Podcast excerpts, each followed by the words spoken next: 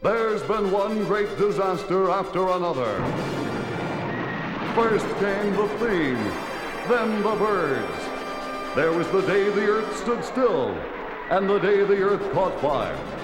If it didn't come from another world, it came from beneath the sea. But now comes the greatest disaster of them all. It's a riot! It's a scream! It's the funniest, most hilarious movie since Gone with the Wind.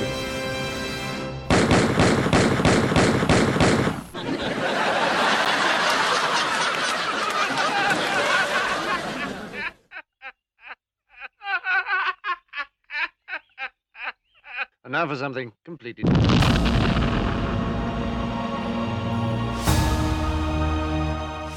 Olá e sejam bem-vindos a mais uma emissão de Os Críticos Também Se Abatem, programa da Rádio Universidade de Coimbra sobre cinema e televisão.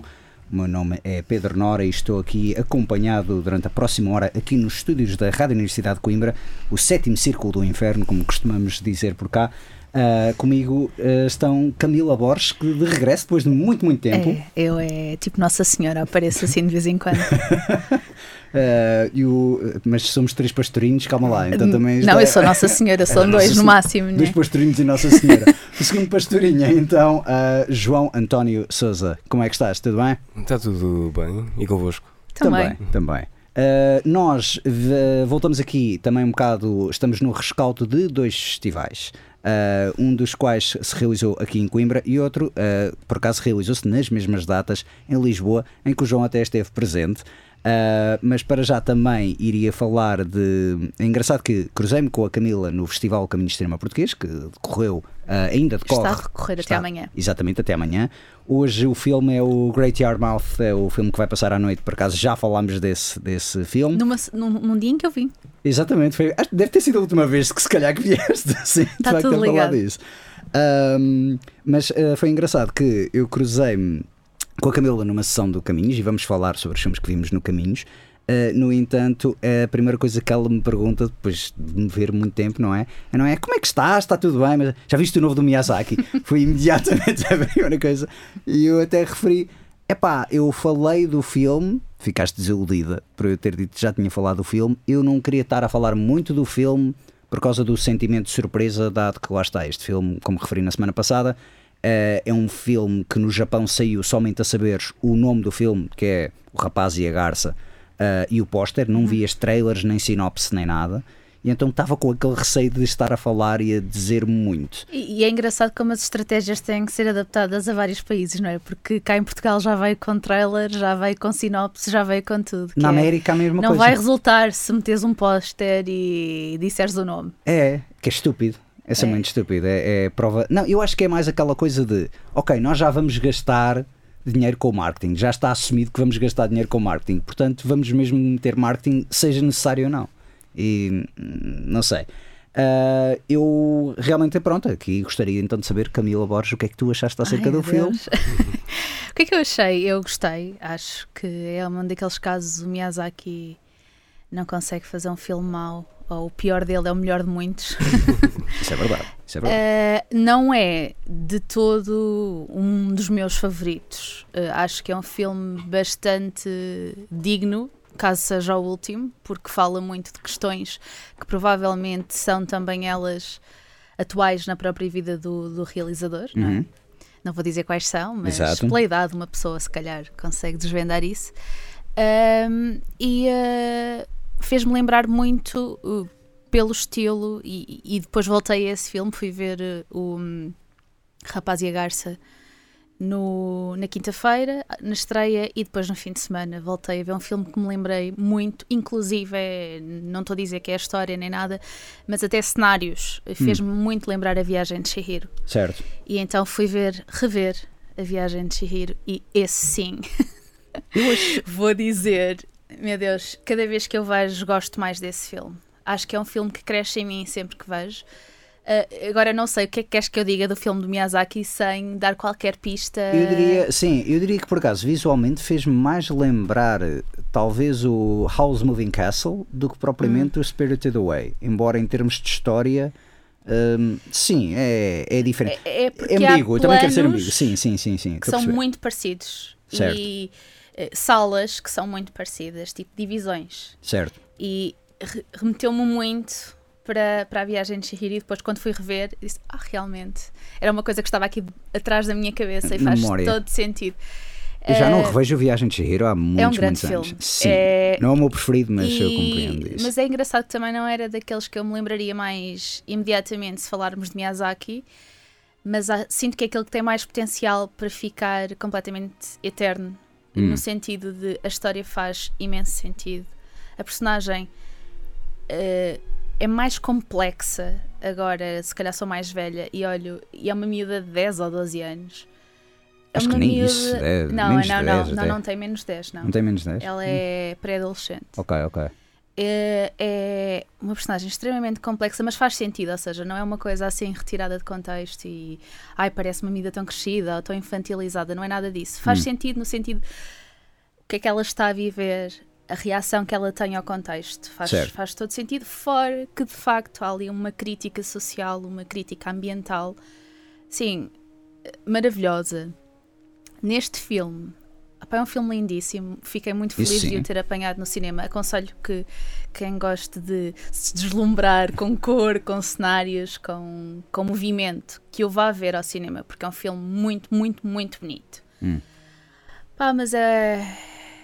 Parte um bocado do coração, não é? Eu, Eu- eu diria uma coisa Eu de- fiquei um bocadinho angustiada no final do filme, só para dizer isso. Eu, eu diria uma coisa que eu não acho que seja a história mais melhor conseguida da, da filmografia do Miyazaki, mas dou muitos pontos por ser uma história muito original. Ou seja, acho que o Miyazaki não se repete. Muita malta anda a dizer que ele se está a repetir por compara, querer comparar com o Shihiro ou querer comparar. Mas, Mas uma- atenção, sim, eu, sim, eu reforço sim, aqui sei. que a minha comparação foi Visual, só somente visual. Sim, sim, sim, mas e há- faz sentido porque ele tem uma identidade visual super marcada. Mas eu estou a falar é de muita malta que é crítico de cinema e tipo, ah, isto é mais um filme de Miyazaki é igual aos outros, mas como ele já tem uma idade avançada, eu achei que não. Eu achei que, por exemplo, neste ele pegou em coisas, eh, tem ideias que, é certo, algumas podem remontar a filmes anteriores, mas muitas delas não, são coisas que tipo nunca viste num filme.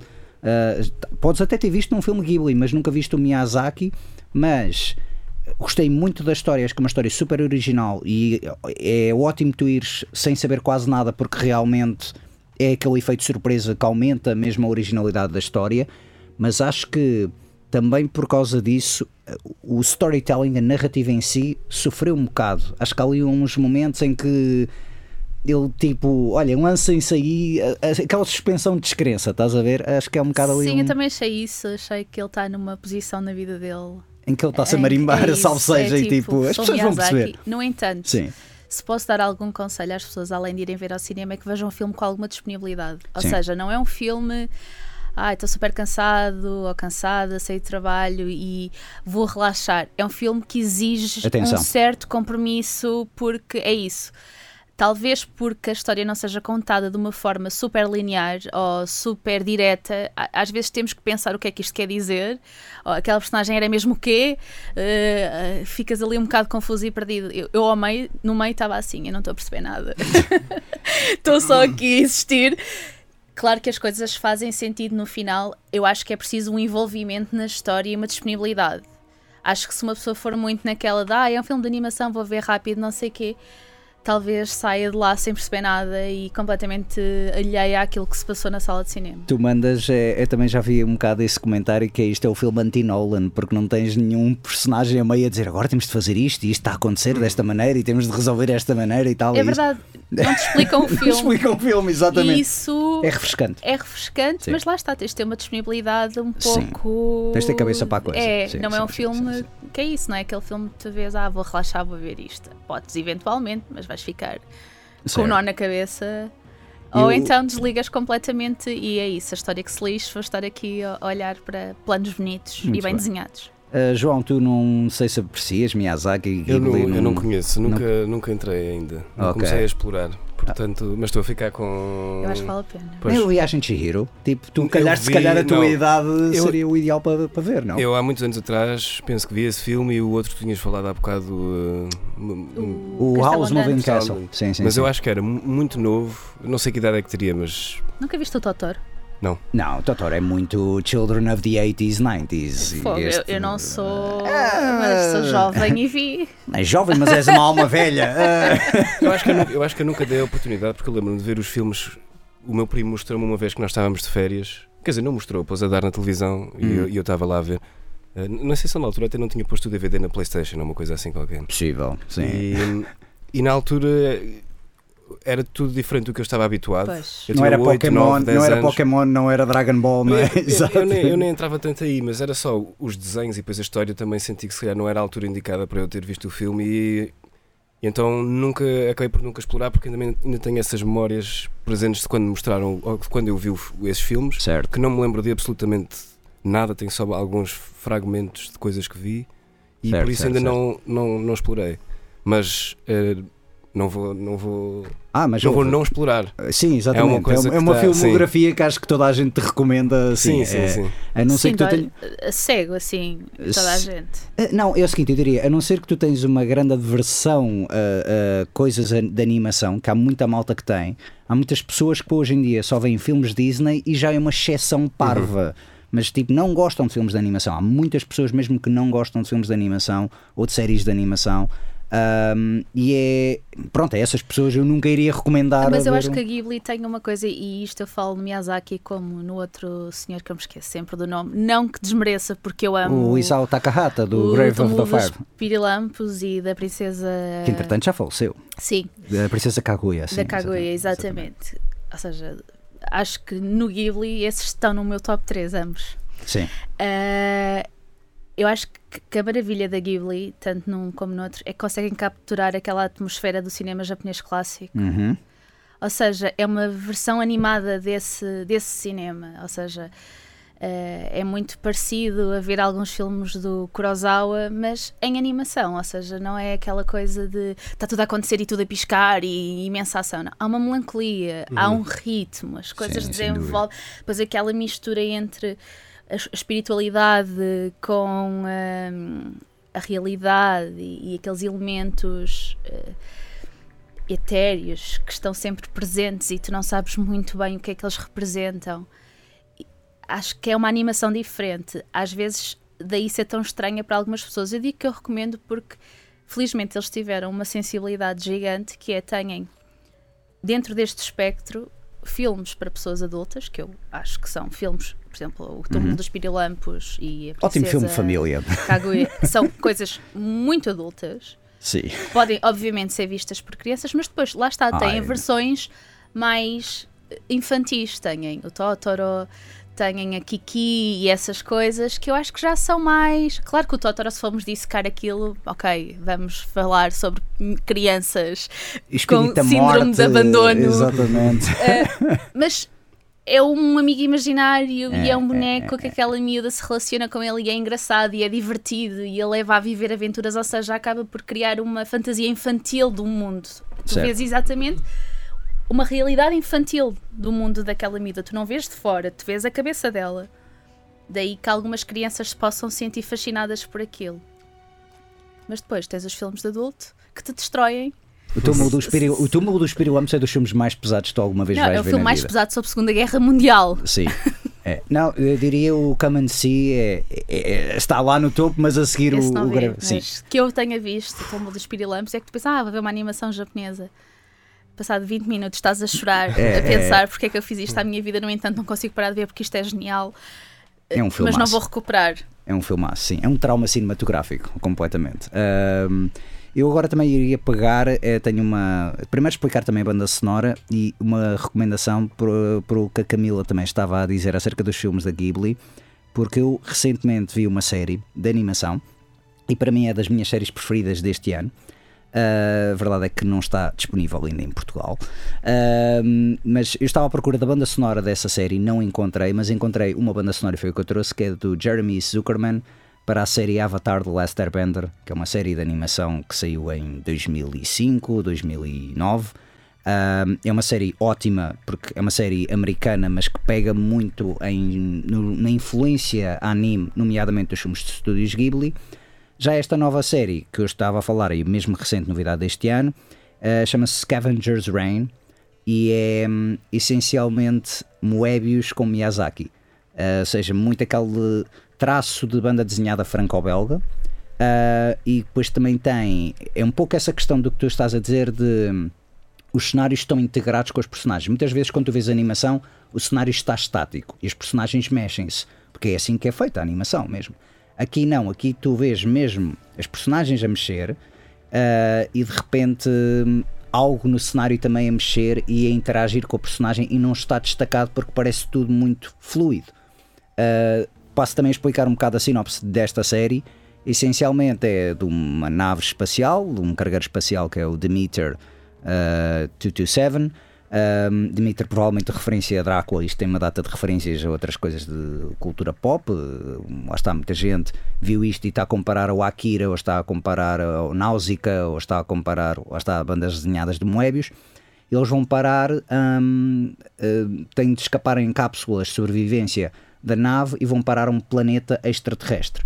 E quando eu digo planeta extraterrestre, é mesmo completamente alienígena, uh, tanto a flora como a fauna, mesmo. É um ambiente super bonito, super uh, hipnotizante, mas ao mesmo tempo é também um ambiente super perigoso porque tu vês um insetozinho muito querido, muito fofo, mas chega ao pé do teu braço, pica-te no braço e de repente o teu braço começa-se todo a transformar e a sofrer uma mutação por causa da picada do, do inseto. Então, essa noção de explorar e estar sempre o perigo presente é, é espetacular e isto tem uns visuais, isto tinha de ser animação porque se algum, qualquer das cenas visualmente mais fantásticas desta série fosse feita em live action, tipo, perdias logo ali o orçamento todo. Um, eu acho, acho que é mesmo esta questão de envolvência do cenário e a criatividade visual daquilo é, é ótima. Um, o grupo, a tripulação da nave, basicamente separa-se em vários grupos. Um, todas as personagens, não vou dizer que são grandes, grandes personagens, mas são personagens engraçadas, cada uma delas cumpre o seu propósito da história. Há uma personagem que toda a malta está a odiar, porque é literalmente aquela personagem que tem, eh, simboliza o vício humano, ou seja, é um fulano que não faz nada de jeito. Ah, e as pessoas não gostam dessa personagem e acabam por não gostar da série porque eu não consigo apoiar esta personagem e as outras personagens são engraçadas, mas não há assim nada de. Ehm, esta é uma série que tem tido eh, algum sucesso de culto, como eu referi, isto é um original da HBO Max, agora chamada Max, mas só saiu nos Estados Unidos e creio que também no Brasil e talvez a Austrália. Ou seja, acho que nem no Reino Unido chegou a sair ainda.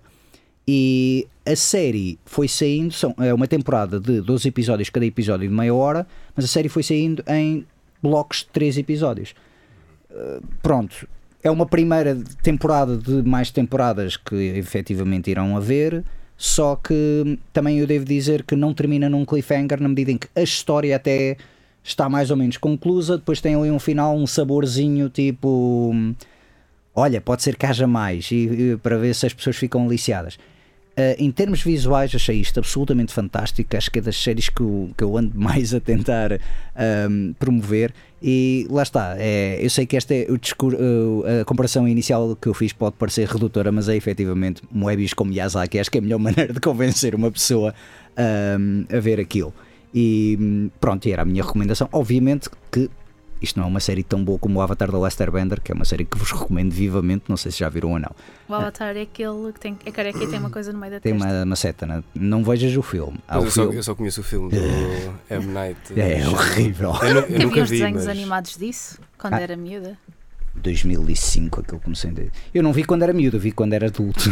que é triste. É essa série que estás a recomendar, aquela que passava na o Avatar na Nickelodeon, uma série da Nickelodeon. Exatamente. Sim, Eu lembro-me de passar, mas também nunca, nunca acompanhei. é maravilhoso. Isso estás na Netflix, não é? Está na Netflix. Quando entrou para a Netflix, acabou por ser dos grandes sucessos da Netflix. E agora a Netflix está a fazer um- uma adaptação live action.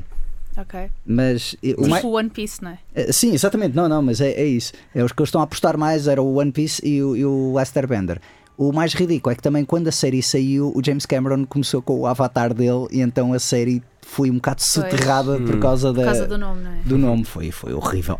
Ahm, mas a série é lindíssima. Eu acho que a série começa por ser muito infantil e realmente é dirigida a um público infantil, mas cada temporada tem 20 episódios. Tu chegas ao 11, 12 episódio da primeira temporada e aquilo dá uma volta em que tu pensas. Não vou dizer que isto é propriamente adulto porque não tem aquela violência, não, tem, não, é, não é Grave of the Fireflies, mas tu começas a ver uma densidade nas personagens que distingue das outras séries de animação, tipo, pronto, para crianças. É literalmente a série que eu recomendo a todos os amigos meus e amigas que têm filhos e que já estão fartos de patrulha pata e que querem ver algo assim melhor. Eu recomendo essa série e todos eles no final ficam tão, se não mais apaixonados pela série que as próprias crianças. Que acho, Vou dar uma chance. É, não, é ótimo. É Porque mesmo, também mesmo me ótimo. recomendaram One Piece, a série, não é? Desenhos. Sim, Só que são mil e tal episódios. é isso. Ou seja, vão desempregar. não, não, não, não. Para- Quer dizer, é possível, não é? Mas. Não, mas One Piece podes ler a banda desenhada, que também são para aí 100 volumes, pelo menos. Ah, claro. Mas o Avatar não tens em banda. Ou melhor, tens em banda Foi desenhada, mas não é história. feito para a série. Foi feito para a série e depois começaram a fazer graphic novels porque as pessoas gostaram tanto da série que houve ali um- uma certa procura por mais aventuras com aqueles personagens e a Dark Horse decidiu começar a fazer. eh, Mas aquilo foi mesmo criação original para, para a série. Evitem o filme. O filme é, é, é Pois eu ouvi péssimo. dizer que o filme está péssimo. O filme é péssimo, péssimo, péssimo. Tipo, são horas da minha vida que eu nunca. Uma hora e meia da minha vida que eu não recupero. Sim, sim. Mas pronto, ficou aqui as minhas duas sugestões. Ah, Avatar já é uma sugestão bem, bem antiga, mas absolutamente incrível, das melhores séries de animação que já vi. Ah, facilmente entre as top 3 de sempre que eu vi. Esta Scavenger's Reign, sei lá, se calhar aproxima-se do top 10 ou está ali. É, é- é visualmente espetacular e eu também sou suspeito porque sou grande, grande fã de ficção científica e eu gosto deste género. Portanto, eu sei um bocado que também estou aqui a recomendar uma série de animação e de ficção científica que são logo duas coisas que afastam uma data de, de pessoas, de públicos. Mas a vida é assim. Não, pois, exato. Nem todos podemos gostar de futebol e de. Não. Ahm, vamos também, antes de pegar no caminho de cinema português, vamos pegar no outro festival que o João António Souza foi uma sessão, Eu participei numa única sessão. numa única Foi a sessão, sessão de abertura. eh, um enviado especial aqui das que- infiltrado. Podia ter pedido credencial porque o bilhete era caríssimo. Pois aquilo era 8 euros. A não é? 8 euros e a sala, não sei se vocês já foram ao a Tivoli. Sim. Aquilo, eu, eu não sou uma pessoa alta de todo, mas eu mal me sentei, os meus joelhos já estavam a roçar na cadeira da frente. Eh, sim. E então fiquei- nós, a sessão atrasou logo. Aquilo era para começar às 6, começou às 6 e meia, 6 e 40 A sério? Atrasou imenso, ninguém entrou. Nós entrámos às 6 e esperámos imenso, imenso até que, até que as pessoas começassem a aparecer. E mesmo assim, eh, eh, eu fiquei no balcão superior, eh, a parte de baixo, a plateia, estava hum, muito vazia. O fi- eh, já agora a mencionar o filme lá fora, antes de começarmos o programa, eu disse à Camila que filme é que tu foste ver, que filme foste ver, Uhum. e ela ficou surpreendida. Quando é que isso estreia? Se não estreia em dezembro eu ou janeiro. muito invejoso.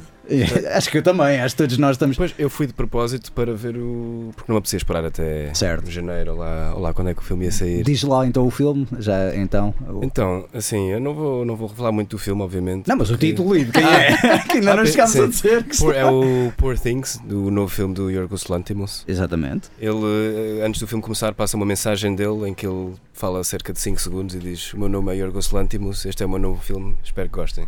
Ah, ele não foi mesmo, eu pe- eu pensei Não. que ele era convidado lá do Fest, ok. certo. Não, ele, a julgar pela mensagem, ele deve de estar a ser convidado de festivais, porque ele falou um total de 5 segundos e foi só a dizer o que já toda a gente sabia. Justo. Muito, Muito bem. justo. Sim.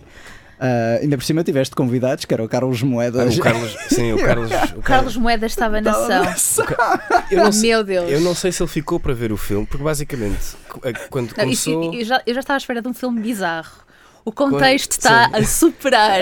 Eu, eu- eu duvido que ele tenha ficado não na sala. ao filme ainda. Ele estava com as pernas encolhidas, num sítio desconfortável, onde podia estar com muito mais espaço, pela plateia estava vazia. A pessoa que ele achava que ia não foi e estava em substituição o Carlos, Carlos Moedas. E o Carlos Moedas foi. eh, fizeram os discursos de abertura, foi o Paulo Branco falar, obviamente. Estás a ver? Está ótimo.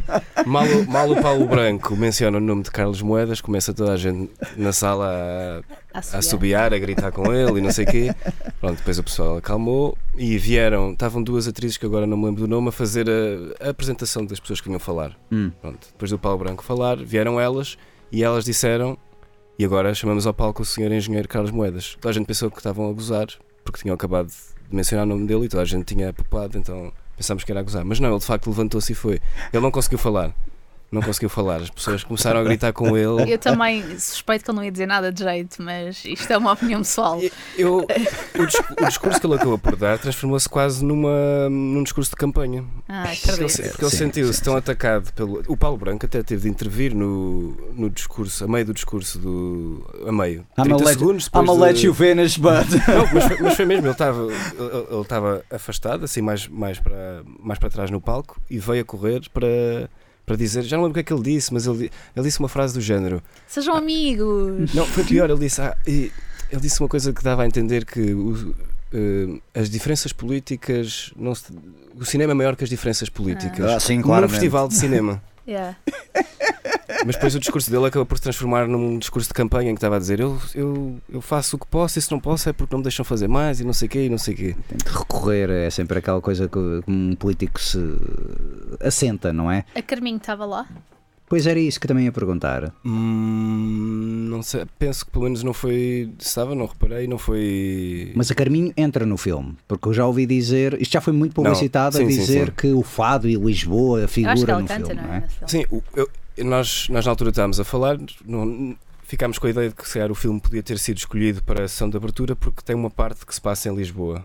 Ok. Eh, e que, portanto, como é a primeira vez também que o festival está na cidade de Lisboa, de Lisboa, fazia sentido. Obviamente que se passa em Lisboa, eles não gravaram cá, de certeza. Porque, CGI. eh, porque- até porque eh, o filme é engraçado, porque o filme passa-se num momento passado, não se- nu- nunca é referido quando é que é, mas pá, é num, é num momento passado, mas um momento passado muito futurista. Ah, Ok. uh, tipo steampunk. Uhum. Aquela Sim, coisa do Júlio. Verne. O Júlio Sim, Verne, a sim, ficção sim, sim. científica de. Sim, Ok, sim. ok, sim. Então, eh, pronto, então, eh, mesmo quando eles estão em Lisboa, não é o que nós conhecemos de Lisboa. Estão em Lisboa. Certo. Pronto. O filme é incrível, Ok. o filme é muito bom, eu, eu gostei bastante do filme e dou-lhe desde logo os parabéns ao- aos três atores principais: É, o- é Emma Stone? Emma Stone, o Willem Dafoe e o Mark Ruffalo. Ok. Eu sabia que o Willem Dafoe entrava, não sabia que ele era uma personagem assim tão principal. Achava que era uma coisa assim mais. Cameo. Tipo, sim, como ele faz no Wes Anderson, geralmente. Ele tem, é um papel Bastante e- relevante. Bastante relevante, Ok, sim. boa. E, e ele está muito bom no filme. Estão, estão, este- aliás, toda a gente que está no filme está muito bem, Certo. sendo que eles são os que acabam por aparecer eh, mais tempo. Certo, certo, certo, certo. certo. Ahm, a câmara, o trabalho de câmara está incrível.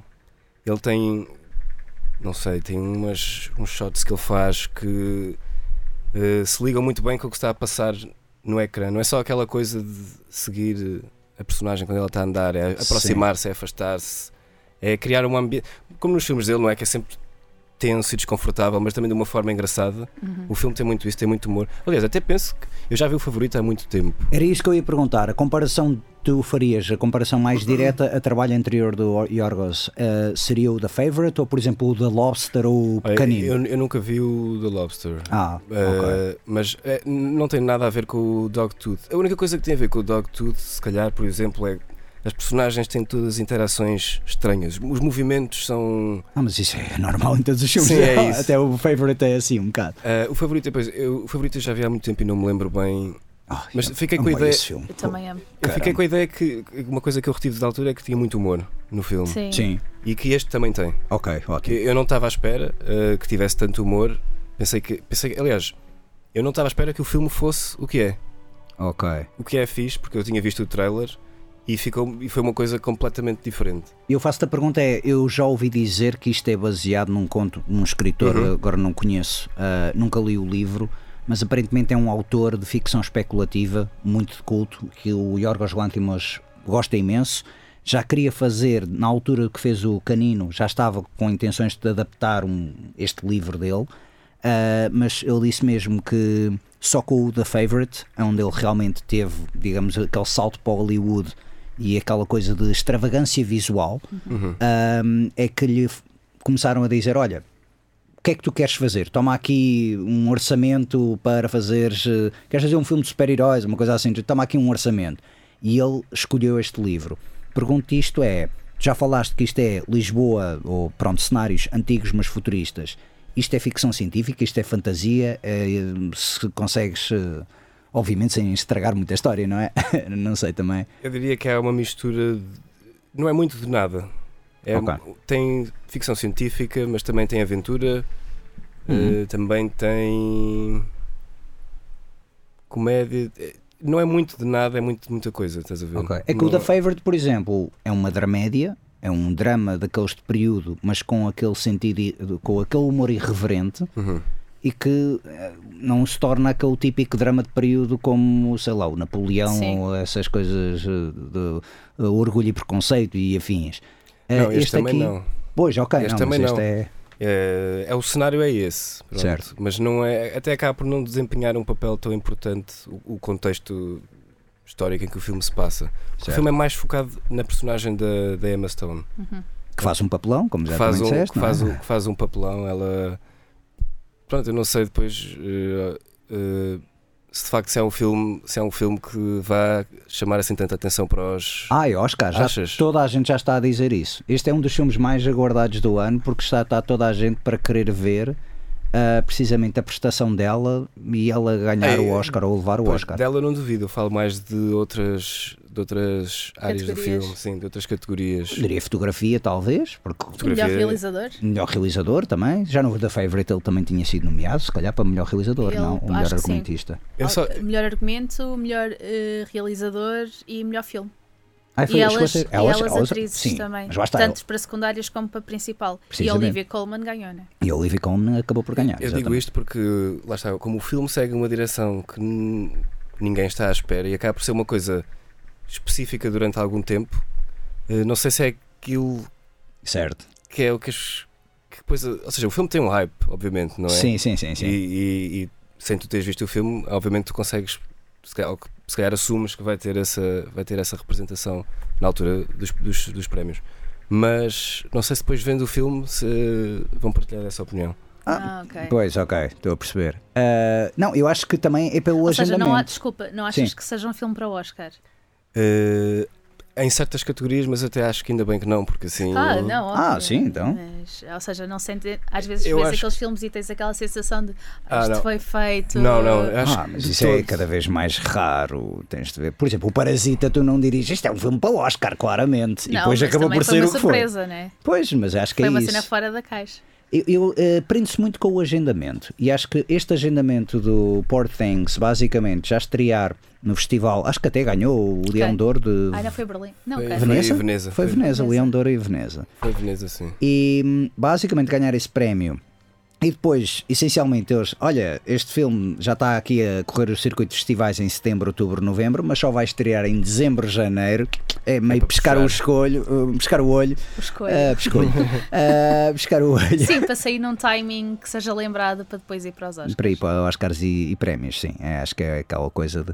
Ah, uma outra coisa que também acho que é bem capaz de figurar em. Pronto, pelo menos em prémios, e para quem tem saudades de ver Emma Stone, vou fazer uma breve recomendação também de uma série que começou, ainda não. Ah, eu também vi o primeiro Já episódio. viste? Ah, já me falaram, mas ainda não vi, não vi. Não... Aquela The que, Curse. que é The Curse, sim. estranha, né? Com o. Nathan. É, estranho, é, ótimo. É Mas já viram for You. tudo? Não, ele só, só Não, está a não. sair um Só episódio a por um eh, Sim, sim, semana. sim. Só Ai, não um. aguento isso. Pois. Tem que sair tudo para eu numa tarde.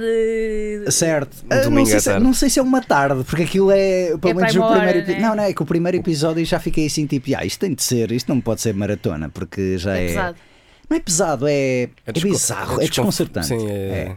É. Mas olha que eu não, eu não adorei o primeiro episódio, eu até o vi em duas levas, porque vi, vi meia hora, depois parei e depois, depois tive, fiquei a decidir, será que continua ou não? É, eu percebo isso, eu acho que eles também estão a fazer aquela coisa do que é que se está aqui bem, bem a passar. E depois só quando chegas ao final do episódio é que tu Sim, meio exato. que começam a desvendar, mas tu ficas, ok, não estou inteiramente convencido.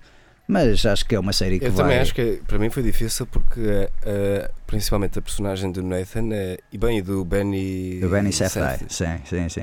são Meu, isto é Nathan Fielder, um dos irmãos Safdie. Acho que é produzido pelos irmãos Safdie, mas só um deles é que entra. Ah, e Emma Stone. Epá, caramba, numa série, obviamente que me vai atrair logo ali pelo talento que é. E acho que a Emma Stone é que mesmo fez questão de. Ela era fã do Nathan Fielder e chegou ao pé dele e disse: Eu quero fazer uma série contigo. E quando ela é uma atriz já reconhecida, que já tem. Ela é tipo a a atriz mais nova neste momento com maior eh, influência em termos de, de Ela produção. também já faz o que quer.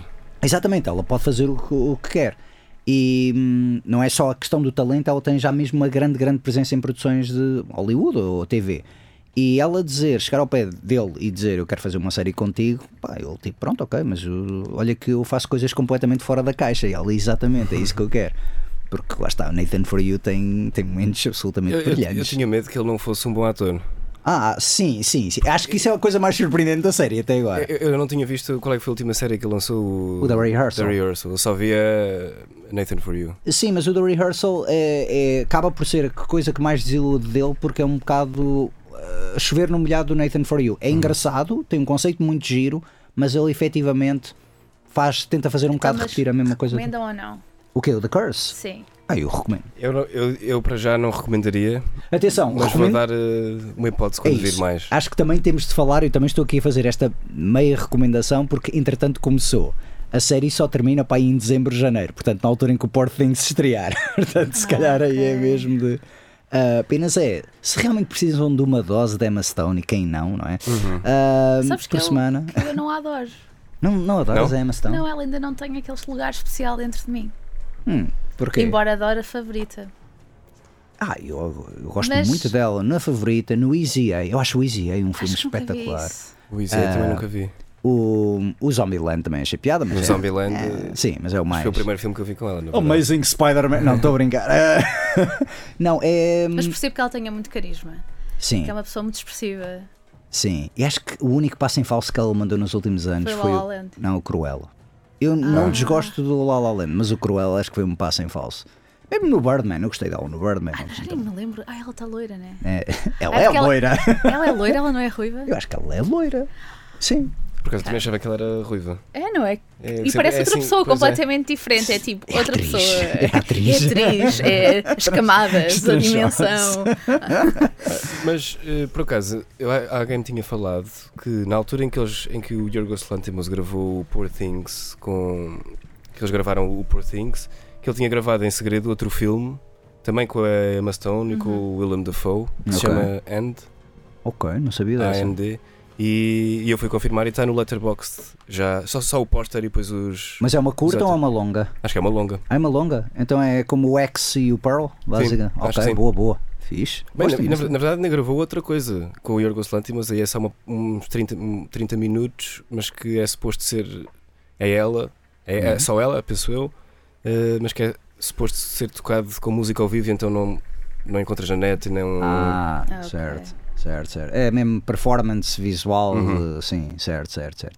Bom, eu acho que ela realmente está a apostar bem, digamos, E nesta parceria. muito, né? Hã? E trabalha muito. Quem? O... É Emma Stone. E o Yorgos Lanthimos também, acho eu também, não é? Não, eu acho que ela realmente está com a onda que tipo, Sim, sim, tá, tá agora provavelmente a fazer as coisas que lhe interessam, não é? como por exemplo o DiCaprio, houve uma altura que o DiCaprio andava a ir a todos os realizadores, mas depois chegou aquele momento é que é tipo, não, não, Scorsese e Tarantino, são os fulanos com quem eu mais confio. E, obviamente é o Scorsese sempre o, o preferido dele, e portanto também temos ali a, aquela. Ai, deve ser bom, não é? Estar nesse momento em que tu dizes assim: olha, só trabalho contigo, amigo, ou só trabalho contigo, amiga.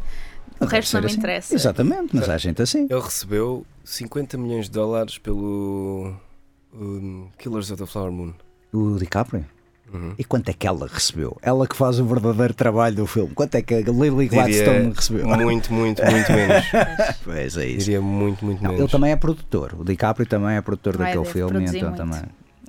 Sabes que quando tu tens um nome, mais depressa os, os estúdios patrocinam um filme com o Leonardo DiCaprio do que um Eu filme do sei, Martin óbvio, Scorsese, não é? óbvio, Portanto, óbvio, eu não tenho qualquer eh, inocência nesse, nesse aspecto. Não é? Certo. Eu sei que há atores que pagam filmes, né? O The. Rock, o Vin Diesel. ah, não, o The Rock acho que é Acho mais que o o The The Rock, Rock. é o bar- mais, Acho- mais acho que bem é mais. pago da Acho, atualidade. acho que era, acho que era. Era, já Era, era, já era? Já, já era, já era. Então quem Ele te- é? Então ele teve um Ah, não flop sei, eu agora que com. ainda- que Não, ainda- com o Black Adam ele teve um flop. Eu diria agora talvez. Diria também Tom Cruise, mas também não sei. Tom Cruise Mas seria. Tom Cruise também, a Missão Impossível também. Olha, não, qual é que foi o que... Este último Missão Impossível, não, o maior flop do Tom Cruise nos últimos tempos foi a Múmia, que eu nunca cheguei a ver. Olha, Foi mesmo que péssimo, aparentemente. Pois é isso. Acho que é o Será quando o do Tom Cruise. Não, Não eh, sei, eu acho que deve ser assim uma pessoa Eu- bem mas, mais. mas por acaso eu pensava que era o The Rock, porque ele, além de- dos filmes e isso tudo, tem as marcas e depois também ele é reconhecido como um. Isso também é o Ryan Reynolds, por exemplo. O Ryan Reynolds está sempre ali a vender a, a marca dele. Agora até tem a equipa de futebol. Exatamente, Pois, Wrexham. Olha o que eu sei. Uhum. Ah, Eu sou um, um balde de aleatoriedades. por acaso ainda não vi essa série. Eh, Eu vi o primeiro episódio. Tenho, tenho interesse por E- causa dos participantes, mas Eu vi o primeiro episódio e achei aquilo muito fraquinho. Porque, quer dizer, eles. pronto, falando um bocadinho deles Sim. enquanto donos do clube, eles até parecem ser pessoas preocupadas em, em manter a identidade do clube. E eles até o processo que eles, que eles tiveram de, de seguir para se tornarem donos do clube eh, provou que eles estavam interessados em manter o clube como ele é. Mas depois acaba por ser só dois tipos muito ricos que entram É num- brincar com o dinheiro deles, Sim, não é? Yeah. e que entram e que entram e que entram numa liga penso que eles, eles estavam na quinta divisão uma coisa assim quase nem sei se todos os jogadores que lá estavam eram profissionais ou uma coisa assim injetam capital e de repente o clube passado dois anos ou assim é campeão e sobe Não, e divisão sobe- e, e É o que é preciso para a e académica. acho que hoje em dia, a nível de presença nos mídia, tem mais presença que qualquer outro clube É isso. É, sim, até, em inglês, porque a malta dos Estados Unidos vê, a malta Pois. toda a gente vê por causa do LOL, né? Uhum. E Exatamente. eles estão constantemente a convidar. eh, Eu sigo mais o, o Rob por causa do It's Always Sunny em Filadélfia. Eu sou grande fã. Exato. E eh, eu vejo muitas vezes que ele eh, nos jogos convidam atores para estar lá Sim. para tirarem uma fotografia E o Will Ferrell foi, acho eu, a determinada Sim, altura. é. Eles até tinham o TikTok como Sim, patrocinador. e era uma na- liga para, era um clube para aí da quarta liga, É, da terceira liga, e É, não, patrocinados mas agora já subiram, agora já subiram, exato. Não, eu, eu achei piada realmente, inicialmente, quando soube do conceito, achei piada por causa daqueles dois atores em específico. Porque, tipo, como é que eu se não os sabia dois que eles juntaram? tinham ligação nenhuma. Pois é não isso, tipo, acho também. que não. Eles Acho que essa malta toda se conhece, né? Sim, eles devem... vão todos às reuniões do Illuminati. Não é? Vão todos fazer, como é que se diz quando eles vão àqueles jantares? É hum, conversar, mas eles dizem outra coisa que é Networking. networking. Network. Networking. Mas eu às vezes gosto de ver assim umas séries eh, de malta ultra rica a fazer coisas absurdas. Por exemplo, o meu namorado vê, e eu de vez em quando vejo com ele aquele da Fórmula 1, em que são uma data de putos mimados a conduzir carros. Fórmula 1. não Aquele. Fórmula, Fórmula 1 Drive to Survive. Não, Vocês não sabem o que é isso? Nunca ouvi falar. É uma série da. Netflix que. Não, vocês. Eu sei nomes de condutores de Fórmula 1. Pergunta-me se eu algum dia vi uma corrida de Fórmula 1. Não. Ah, eu também sei Eu vejo a Na série minha casa tenho malta Pela que. intriga. Certo. Tens. Intriga. Intriga, porque assim, cada episódio é. vi- é o, ou seja, a série, uma temporada, é um ano de corridas até Certo. haver o campeão desse ano. Sendo que há várias corridas, pelo que eu percebi, eu posso estar a dizer uma idiotice porque eu só me foco no gossip, não é? Certo. Uh, e uh, vês muitas vezes a mesma corrida, mas na perspectiva de várias equipas. E aquilo é uma novela. É tipo, o não sei que veio cá e disse-me assim, e olhou-me com os olhos e eu não gostei. Eu acho aquilo fascinante. Pois é assim, são pessoas ultra ricas, não é? Porque para estás naquele meio, com salva, eh, raras exceções, no caso o Lewis Hamilton, não é? Tens que ter vindo de uma família ultra rica para ter Sim. um, um kart Uhum. né, para começar a explorar. Hum, é- os problemas daquelas pessoas são tão fora da realidade que é super fascinante. É bizarro, é preocupante, Certo. no entanto fascinante. Portanto, essa cena do Wrexham também, a bizarria daquilo desperta-me algum interesse, que é, tenho não sei quantos milhões de dólares na minha conta bancária e vou comprar um clube com o qual não tenho relação nenhuma. Sim. Só porque, porque- posso. E aqueles miúdos é exatamente a mesma coisa. E eh, opá, vale muito a pena Volta- porque só- voltando também só à coisa do The Curse. O The Curse passa-se, é uma, uma sátira àqueles programas de renovação de casas, Uhum. que é uma coisa que também que eu me faz. adoro. Ah, Property faz-me Brothers. super- Faz-me super impressão ver eh, quando apanho alguém em casa, em minha casa a ver isso, e eu tipo, epá, não, eh, o dinheiro que é gasto com isto, meu, tipo, Sim, é não muito é. bem. Muitas vezes são as pessoas que investem, né? E é tudo muito mais combinado do que aquilo que tu achas que é.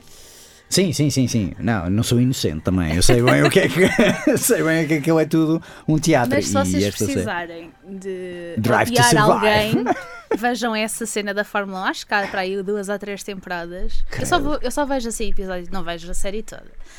As episódios esporádicos. E é muito bom odiar pessoas ricas. é ótimo, Sim. é tipo, ah, quero que elas se deem mal. Mas estás-lhes a dar dinheiro. Estás-lhes a dar Ah, pá, atenção. sim, mas portanto. está na Netflix. eh, também estou a dar dinheiro ao DiCaprio quando vou ver eh, os filmes do Scorsese, né? E ele ganha 50 milhões. Ganha mais que o Scorsese, isso é, é muito obsceno também, se pensarmos nisso, não é? Isto na verdade. Ah, estamos eh, mesmo no final, se calhar vamos falar de filmes que se calhar não ganham assim tanto dinheiro, que é, do cinema português, caminhos de cinema português. Ah, eu vi alguns filmes, ah, por acaso este ano não tive a oportunidade de ver muitos, muitos filmes. De realçar que amanhã vai haver o simpósio de, de práticas de cinema. Também hoje vai haver Great Yarmouth. Amanhã é a cerimónia de encerramento, onde vamos saber os vencedores.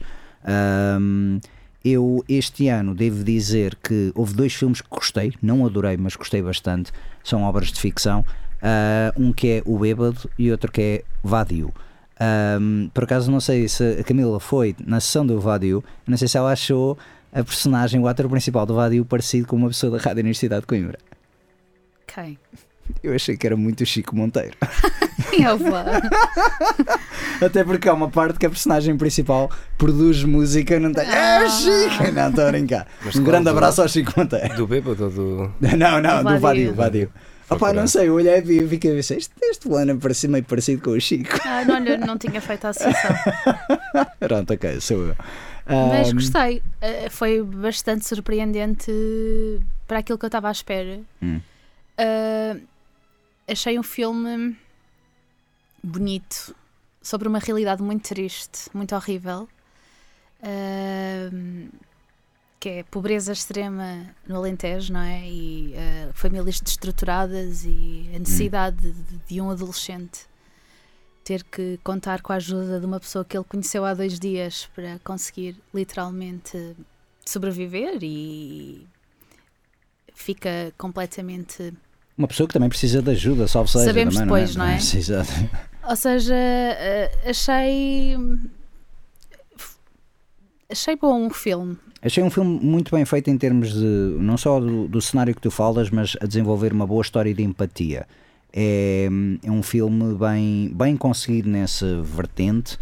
Ah, às vezes, se calhar, sofre um bocadinho mais daquelas capacidades técnicas, nomeadamente do som, que até falámos em relação ao outro filme. O outro filme é assim. comparado com outros exemplos, Sim, achei a exato. sonoplastia melhor. Sim, sim, sim. Embora em alguns momentos seja um bocadinho difícil de perceber o que ele diz, no entanto, acho que é uma questão de pronúncia e eu Hum. gosto que tenham preservado isso. Certo? Ou seja, porque no contexto, ou seja, uma criança ou um adolescente que não vai à escola, que vive muito isolado sobre aquele mundo que ele conhece, que é um mundo muito pequeno, é normal que desenvolva alguns maneirismos e algumas coisas a falar que não são muito perceptíveis, porque há uma dinâmica, a única pessoa com quem ele troca é com o pai, portanto é, é uma dinâmica com outra pessoa apenas. Hum. Achei que fazia sentido que ele não tivesse um vocabulário muito desenvolvido, nem muito desenvolto, não é? Não é o Shakespeare, não é? Está ali a citar nem, nem precisa de ser, Sim, né? sim, sim. é só eh, porque quando falo da questão do sotaque, ele às vezes fala mesmo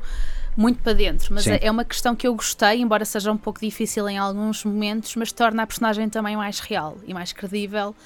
De, ele parece mesmo um miúdo que não é ator eh, a ser filmado no seu habitat natural.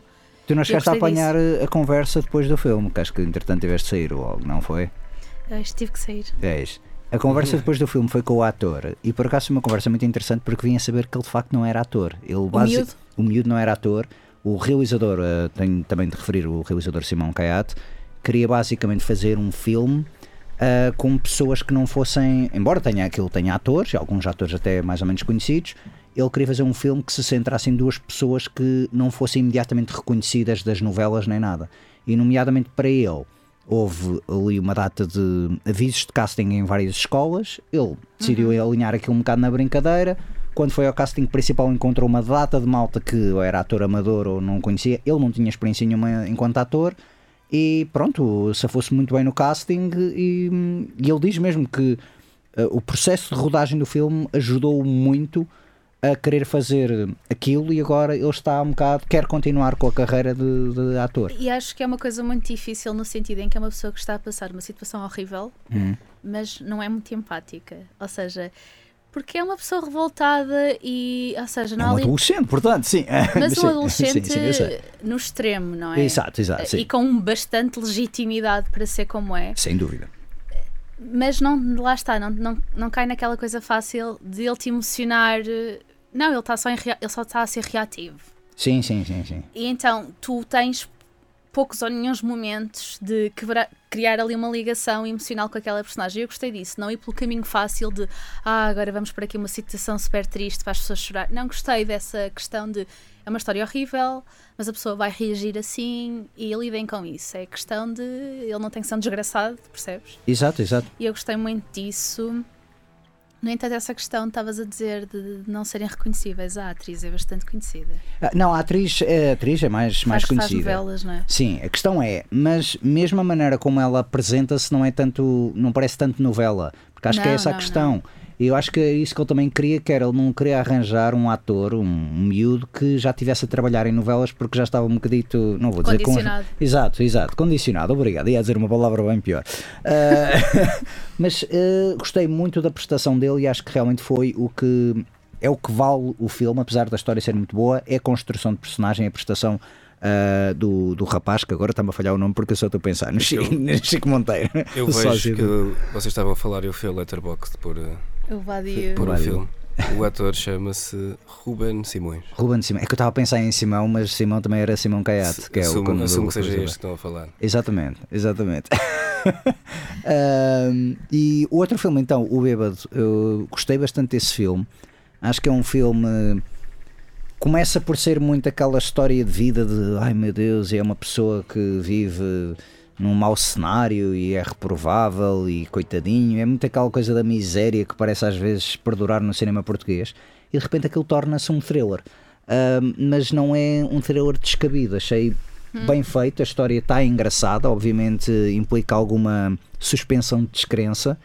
Ah, é uma boa história de ficção. Ah, a grande questão, talvez, do filme é que o filme joga muito pelo seguro. Ah, não é que o- a filmagem esteja má, não é que a fotografia esteja má, mas claramente ele não queria estar a arriscar muito a fazer planos assim mais complicados ou planos mais.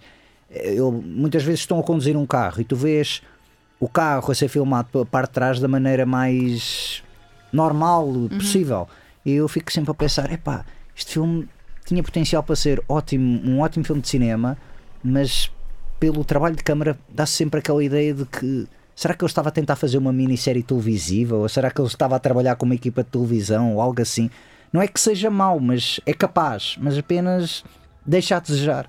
Ahm, em todo o caso, em termos de narrativa, em termos de ritmo, é ótimo e foi dos- talvez dos filmes que eu mais gostei, porque fui lá à espera de ver uma coisa, ok, isto é sobre um bêbado e vamos ver ele na miséria e como é que é ele aguentar as ressacas e ele, será, será que ele consegue escapar do fundo da garrafa, etc.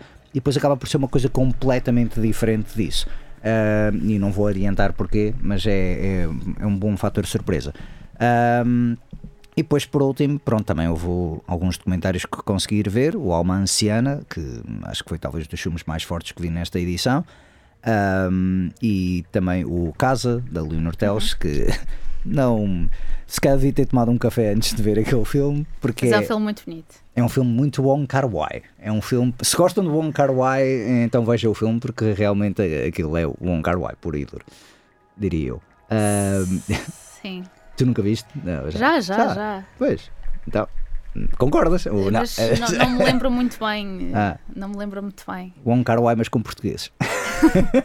Não, só com português. Não só com portugueses, também é verdade. Sim, sim, isso também é verdade. Isso também é verdade. Não, mas é um filme muito bonito. É. Eh, O Nora há bocado falou da questão da sonoplastia, que eu não consigo avaliar verdadeiramente porque eu não sei se é uma questão do filme ou da sala. Isso. Eh, a única coisa que eu tenho a dizer, não sabendo de onde é o problema, é que no, no caso específico da Leonor tive, eu tive muita dificuldade em perceber algumas coisas que estavam a ser ditas no filme, não conseguindo perceber alguns diálogos inteiramente. A nossa sorte é que o filme estava, por acaso, a ser legendado em inglês. Yep. E então foi ver um filme português, mas com legendas em inglês a ler as legendas. Agora, Exato. eu não sei se o problema é do filme ou se o problema foi da sala, porque houve ali algumas outras situações que me puderam fazer parecer que talvez fossem questões também técnicas da sala. Uh, no entanto. No entanto, é um filme muito bonito. Hum, como ela já nos habituou, não é? Exatamente. Ela é fortíssima na questão da imagem. Hum, pronto, e é isso. E tu até falaste da questão do João Canis, que o João Canis é um ótimo realizador nessa questão de sonoplastia e ela E tem ela- sido a diretora Porque essa questão de. Ele até tem essa capacidade que eu acho absolutamente extraordinária, que é sobrepor diálogos e eles são todos perceptíveis. É. Ou seja, é um trabalho de som extremamente bem feito. Custa-me acreditar que ela tenha tido agora esta experiência tão eh, profunda de trabalho com o Canis e não tenha absorvido também essa parte. Portanto, eu não sei se será problema. Então, não vou dizer o Certo, filme não certo, tem certo, uma boa sonoplastia porque eu não sei se efetivamente o problema é do filme. Sei que na sessão em que nós fomos havia e, e- fomos com outras pessoas e todas as pessoas relataram o mesmo problema. Mas é sim, é um filme que eu não digo. Acho que vale a pena, né? Eu, eu digo, em Acho- termos de imagética, vale completamente a Sim, pena. É um filme muito, muito bonito. Eu também, também devo dizer que lá está a minha culpa também é não ter tomado o café, porque é um pouco como estás a dizer da coisa do Miyazaki inicialmente. Não é o filme em que tu, se tu estás cansado, tipo no final do dia, vais adormecer, se calhar a ver aquilo. Deixa-me só dizer no Caminhos, eh, então a minha recomendação, Sim, porque pode passar eh, noutros, noutras, noutros lugares, noutros circuitos. Antes de ontem do filme da Rosinha, foi uma curta chamada Sopa Fria, da Marta Monteiro, foi ver agora o nome dela, Ok. sobre violência doméstica. É absolutamente lindíssima a nível de traço, porque é animada, ok. Uh, é muito pesada, não é? Violência doméstica, mas uh, vale muito, muito a pena se um dia a apanharem aí noutro sítio. São nove minutos, mas Muito bem. muito bons. É, é termos essa sorte de apanhar, porque realmente é a chatice das curtas-metragens, é, é raro conseguir apanhar. Ahm, também estamos então a terminar o nosso programa por esta semana. Muito obrigado aos dois, João e Camila, por terem vindo. Ah, e obrigado aos nossos ouvintes por terem aguentado mais esta hora de conversa de cinema. Os críticos também se abatem. Regressa para a semana, à hora do costume. Até lá, fiquem na companhia da Rádio Universidade de Coimbra nos 107.9 FM ou em RUC.pt.